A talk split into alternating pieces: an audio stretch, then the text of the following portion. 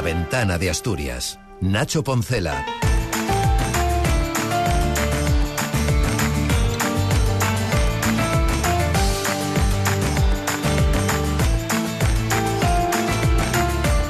En plena incertidumbre sobre Arcelor, una empresa holandesa ha decidido instalarse en Asturias para hacer queso con materia prima regional. Es sin duda un acicate para una comunidad que lucha por sacudirse mantras industriales y una evidencia de que más allá de la siderurgia sigue siendo vital, como lo es, puede haber un nuevo futuro industrial para Asturias, con o sin Mittal, dice el consejero Ovidio Zapico. Buenas tardes. Danone ya tiene sustituta en salas y mientras tanto se suman adhesiones a quien se ha atrevido a levantar la voz ante la familia Mittal. Así abrimos esta ventana en la que seguimos escudriñando el futuro de Asturias a través de sectores cada vez más emergentes y consolidados como el agroalimentario. En pleno desarrollo de Madrid Fusión, esta tarde conversaremos con la directora general de agroalimentación del Principado de Asturias, Begoña López. Es martes 30 de enero. La ventana de Asturias.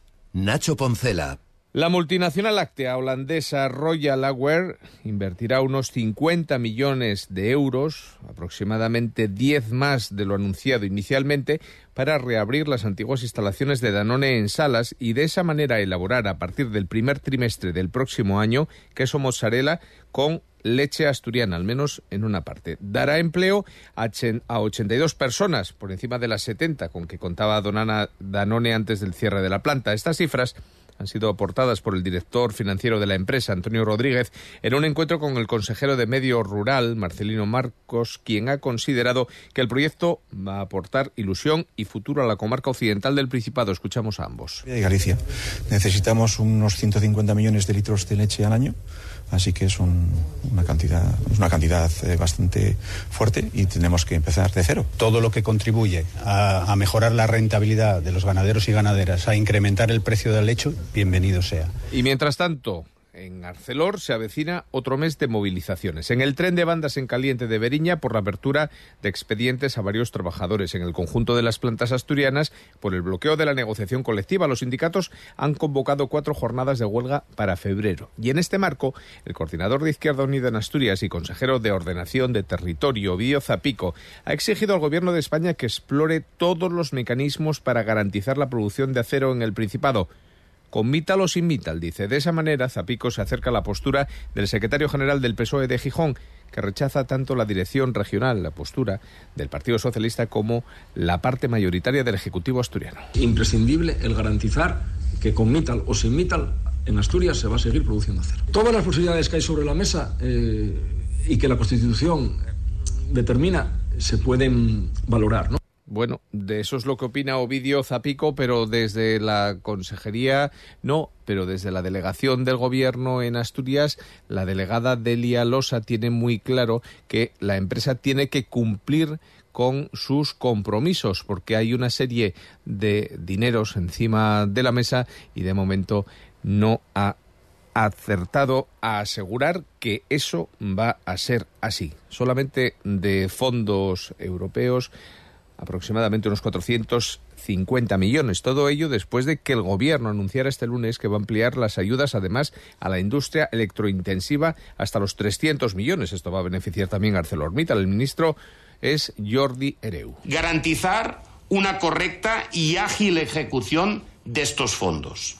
Resolver las convocatorias en curso en el plazo más breve posible y lanzar las nuevas convocatorias previstas de estos PERTES. Es la realidad del mundo laboral en una nueva semana de paros en las estaciones de ITV. De momento lo que sabemos es que los trabajadores, sus representantes, el comité ha pedido una reunión formal con la consejera de Industria, Nieves Roqueñí. La voluntad indica a los trabajadores es retomar las negociaciones. Marcos Llorentes, el presidente del comité de empresa. Públicamente dice que tienen total, total disponibilidad para, para sentarse y hablar con nosotros, sin embargo no nos contestan a la solicitud que hicimos, con lo cual no, no entendemos. No sé, sabemos si, si simplemente es de cara a la galería decir que se quieren sentar con nosotros, pero luego cuando llega el momento de verdad eh, no nos hacen ningún caso, que es lo que lleva pasando desde hace un año y, y es lo que ha provocado todo esto y parece que no quieren buscar ninguna solución. La ventana de Asturias. Nacho Poncela. 7 y 25 pendientes de decisiones ministeriales. El Consejo ha aprobado, el Consejo de Ministros ha aprobado hoy la creación de la Agencia Estatal de Salud Pública. Se trata de un nuevo organismo que se considera clave para prevenir y hacer frente a situaciones como las que se vivieron durante la pandemia de la COVID-19.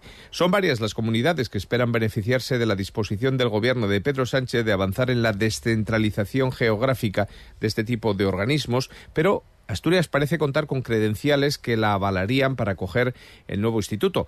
Lo defiende quien fuera director general de Salud Pública del Principado en la pasada legislatura y actualmente diputado por Sumar en el Congreso, Rafael Cofiño. Asturias ha sido un referente en diferentes temas mm, relacionados con salud pública en, en la época prepandémica, ¿no? La creación de los observatorios de salud, los programas de educación afectivo-sexual, eh, la implantación de programas como el programa de prevención de salud bucodental, prevención de hipoacusias o todo el trabajo que se ha venido desarrollando en los municipios asturianos en salud comunitaria y en promoción de la salud. Asturias es además referente en diferentes áreas de investigación y de formación. Y todo, todo eso hace que seamos unos candidatos idóneos para acoger esta estructura de, de, la Agencia Estatal de Salud Pública. Otro organismo dependiente del Estado, el Instituto para la Transición Justa, ya ha elegido Asturias. En este caso, Langreo, para poner en marcha un nuevo programa que se desplegará en los territorios afectados por los cierres de la minería y en las centrales térmicas de carbón, dirigido a personas desempleadas que pretende la recolocación de ellas y para conseguir el objetivo se van a ofertar una serie de cursos adaptados a las necesidades del mercado laboral de la zona. Más cosas. El Tribunal Constitucional rechaza admitir a trámite los dos recursos presentados en casación contra la sentencia del Supremo y da carpetazo de esta manera al asesinato del concejal de Izquierda Unida en Llanes, Javier Ardines.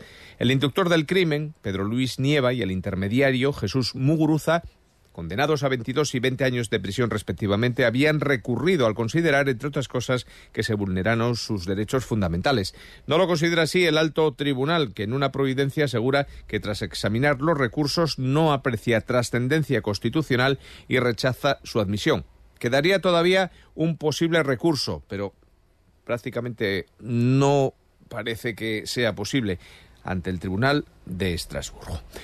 El dispositivo de búsqueda del hombre que fue visto el pasado jueves en el mar pidiendo ayuda frente a los bufones de Santiuste, precisamente en Llanes, continúa este martes por sexto día consecutivo con medios desplegados por tierra, por mar y por aire. Al operativo se ha sumado esta mañana la unidad de drones del Servicio de Emergencias del Principado que ha revisado la zona comprendida entre la ensenada de Mendía y la playa de la Franca. Además, varios efectivos de bomberos han peinado por tierra varios arenales, entre ellos los de Vidiago, Pendueles y la Franca. En las labores colabora o ha colaborado la embarcación de la Cruz Roja, una patrullera y el helicóptero de la Guardia Civil y efectivos del Seprona.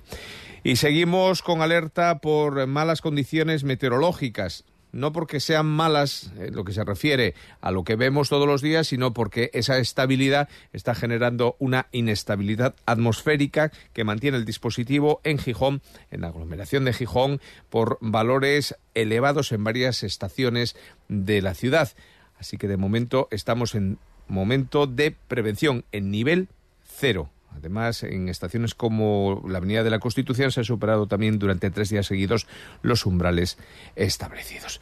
Es la actualidad de esta jornada, la de un 30 de enero, el último martes del mes, que nos deja ya paso a la conversación, que es lo que nos gusta aquí en la ventana.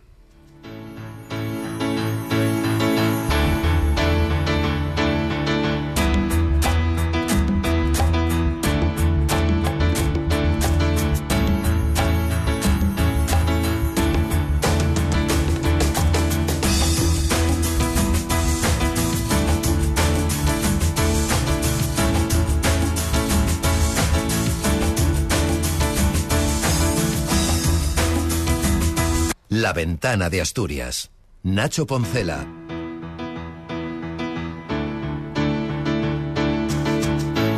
Pues esta tarde queríamos hacerlo y vamos a hacerlo. Hablar de gastronomía, hablar de Asturias en el marco del que posiblemente sea el escaparate de agroalimentación más importante de Europa. Madrid Fusión, que llega hoy a su Ecuador, comenzó ayer, concluirá mañana en este certamen donde Asturias, en ese macro escaparate, insistimos, que es Europa, tiene un papel destacado siendo tan pequeña. Y lo vamos a corroborar con la directora general de agroalimentación del Principado de Asturias, que está al frente de esa cocina de paisaje y de alimentos del paraíso, y nuestros representantes en Madrid Fusión.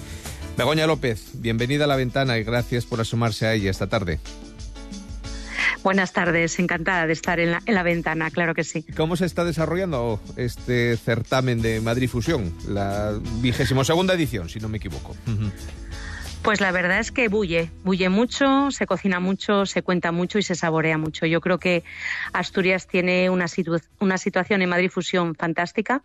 Tenemos una despensa eh, única porque es muy variada, desde panes, terneras, sidra, vino, eh, cafés, eh, conservas, eh, todo tipo de productos. Yo creo que esa es la diferenciación de, del resto de, regiones y mm, lo que se está consiguiendo es ponerlos a disposición de los grandes chefs y de los grandes cocineros, de, de todos los visitantes que llegan a Madrid Fusión y em, en ese comedor donde se, además de, catar el producto, se cocina y ahí, bueno, pues están las guisanderas y diferentes cocineros uh -huh. poniendo en valor el producto asturiano, nuestros alimentos del paraíso. Eso le iba a preguntar, ¿qué destaca más quien se acerca y ve a Asturias por primera vez? ¿El producto o la cocina? Porque parece que otras cocinas, y me refiero, pues no sé, a la vasca en concreto, ¿no? Que la tenemos uh -huh. muy cerca, destaca más o es más mediática que, que la asturiana. Bueno, pues eh, estos días hablando con, con, cocineros allí me decían que el País Vasco destaca la cocina porque tienen producto, pero nada que ver con la despensa tan variada que tenemos en Asturias. Yo creo que eh, el, éxito de, Asturias es que tiene las dos cosas. Tiene muchísimo producto, mucha variedad y grandes cocineros, grandes guisanderas que históricamente han estado elaborando platos tan típicos como una fabada y que año tras año, eh, trabajándolo mucho con Asturias Paraíso Natural en muchísimos ámbitos, cada vez es más reconocido, cada vez tenemos cocineros con más prestigio uh -huh. y cada vez nuestra despensa es más rica cosa que no ocurre en muchos sitios. Aquí eh, sigue cre creciendo producto y, sí, y, es un producto de calidad. Evidentemente es una región pequeñita que no puede ir a cantidad, pero sí que va a calidad. No sé, a lo mejor nos hace falta algún referente, estoy pensando ahora en el Basculinary Center, o no es necesario, simplemente tenemos que creernos algo que ancestralmente corresponde a Asturias, ¿no? Estamos hablando no solamente de la sidra, sino del chosco, de la miel, de la ternera, de los quesos. ¿Tenemos que creer un poco más en nosotros? Sí, pero yo creo que eh, hemos conseguido en los últimos tiempos desprendernos de un poco de complejo. Uh -huh. Y eh, cada vez somos más capaces de contar las bondades que tenemos. Y yo creo que eso se rompió. O sea, eso ya está fuera. No, ya, ya, ya no. Ya, ya nos creemos que tenemos grandes productos y que competimos en cualquier mercado. Y no competimos en cantidad, competimos en calidad y también con una presencia mayoritariamente de mujeres, porque las tres representantes que han ido bajo la marca Cocina de Paisaje, María Busta de Casa Utimio, Lara Rodríguez del restaurante Abarique, que hoy ha sido la protagonista y mañana la cerrará ese, esa presencia Ramona Menéndez de Casa Belarmino. Aquí sí se reivindica el papel de la mujer en la cocina. Pues sí, la verdad es que históricamente en Asturias siempre fue así. Eh, pues, Yo creo que más allá de Asturias, vez... ¿no? Yo creo que en la cocina en general.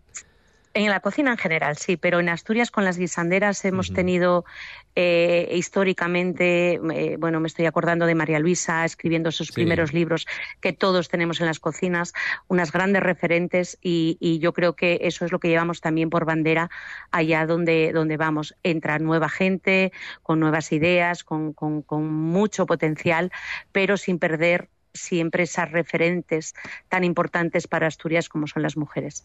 Le preguntaban el otro día en el marco de la Feria Internacional de Turismo al presidente sobre las marcas. Asturias está presente en Madrid Fusión con alimentos del paraíso natural y cocina de paisaje. Estamos hablando ahora mismo de más de 400 400 productos, ¿no? Si no me equivoco, si no sí, me equivoco, de sí, marcas sí. de, de, calidad. ¿Eso puede crecer o no es necesario? Simplemente con consolidar lo que hay sería suficiente. Tenemos que ser capaces de consolidar y, y por qué no crecer. Eh, mm.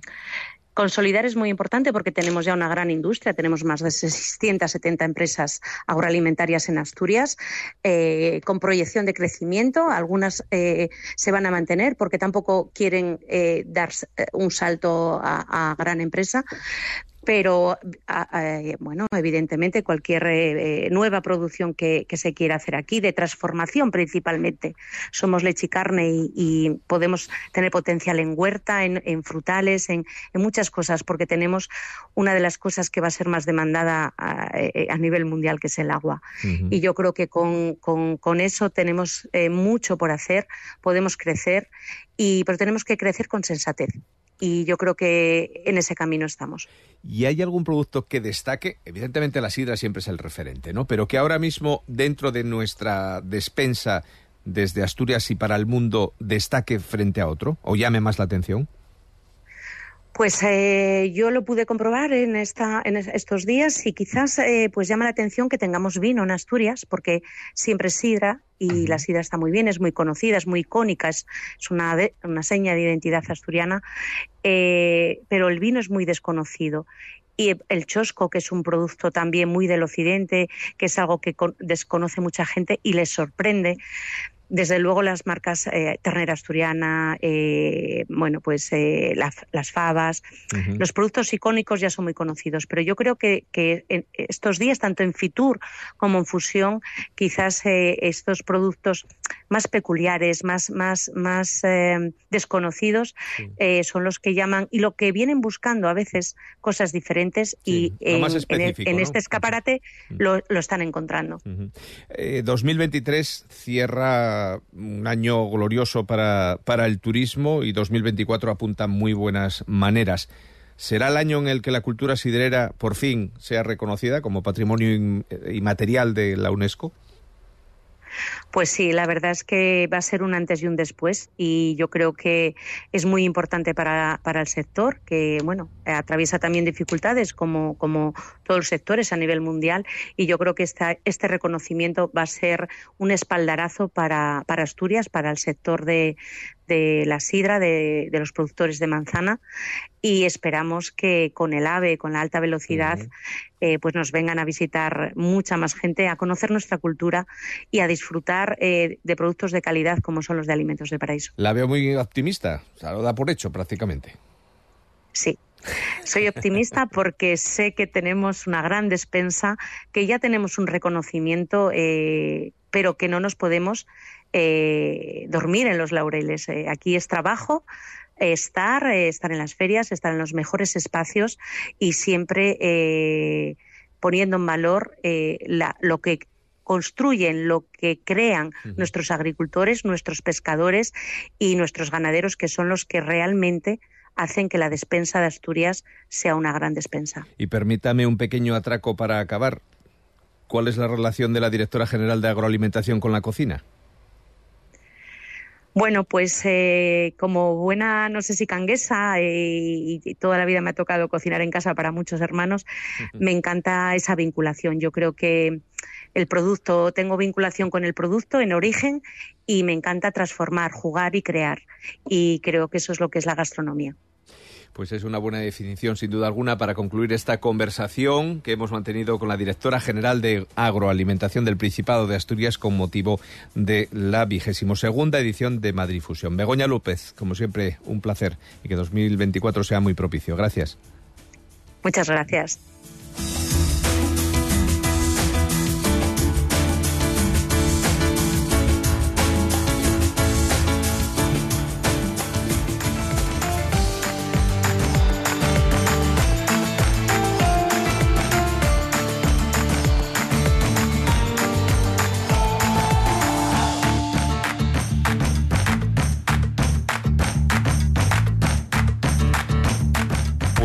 Ya llegamos a lo que queda del día, estos últimos minutos hasta las 8 para repasar la jornada del 30 de enero y nosotros volvemos a las 8 y 25 para resumir la actualidad de Asturias en este último martes del primer mes del año.